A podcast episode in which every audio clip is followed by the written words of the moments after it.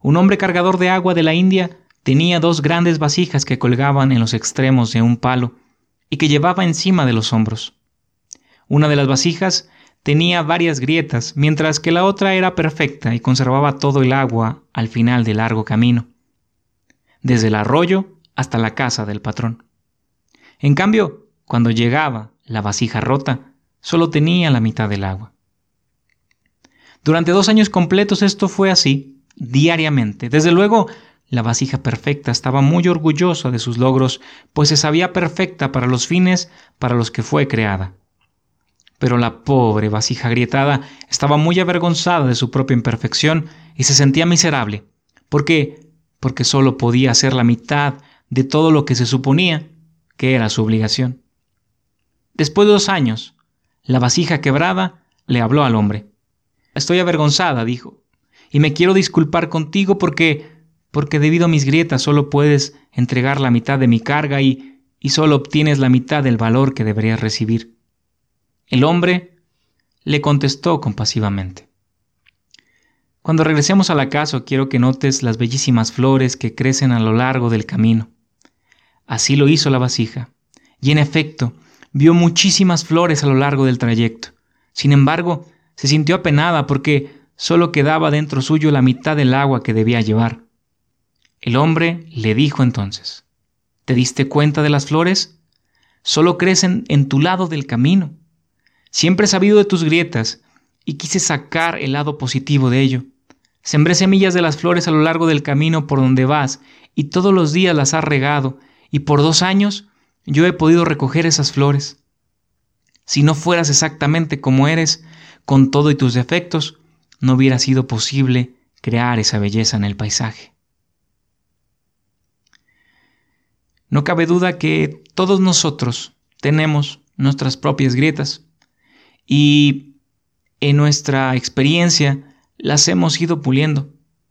Todos en sí somos como esta vasija agrietada, pero debemos siempre saber que existe la posibilidad de aprovechar estos desperfectos para, para tener hermosos resultados.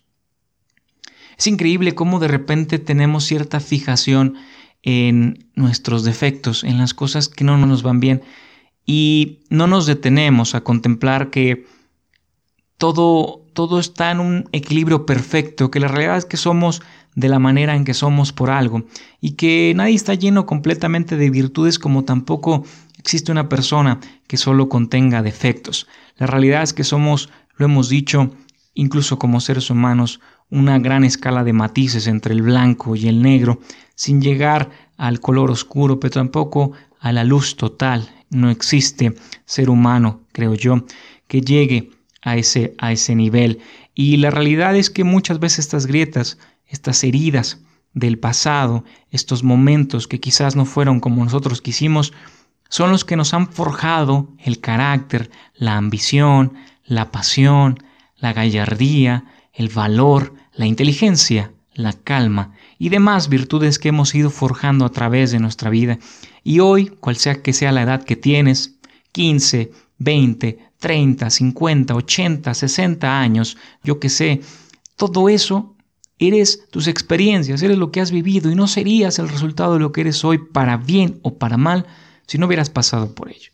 Así que, en lugar de fijarnos en solo nuestros defectos, mejor por qué no agradecer de nuestras virtudes y entender que esas malas experiencias, esos malos momentos nos han forjado a ser la gran mujer, el gran hombre que eres el día de hoy, el gran padre, la gran madre, el gran maestro, el gran alumno, etcétera, que te permiten tener este aprendizaje de lo sucedido para afrontar el mañana de una mejor forma. Créeme, si no somos como fuimos, es por algo, y ese periodo de tiempo que existe entre lo que fue y lo que somos se le llama aprendizaje. De forma directa o indirecta, el ser humano tiene esta capacidad maravillosa de seguir aprendiendo sin lugar a dudas, y yo me atrevo a decirte que has aprendido mucho más de lo que tú crees, sobre todo de las malas experiencias, porque ya lo dice el refrán, el buen marinero se forja en las grandes tormentas. No hay forma de que te conviertas en un gran ser humano si no te ha tocado en la vida contemplar adversidades. Y nuestros mejores ejemplos, nuestros eh, maestros de vida, sin lugar a dudas, en primera instancia, que terminan siendo nuestros padres, nuestros abuelos.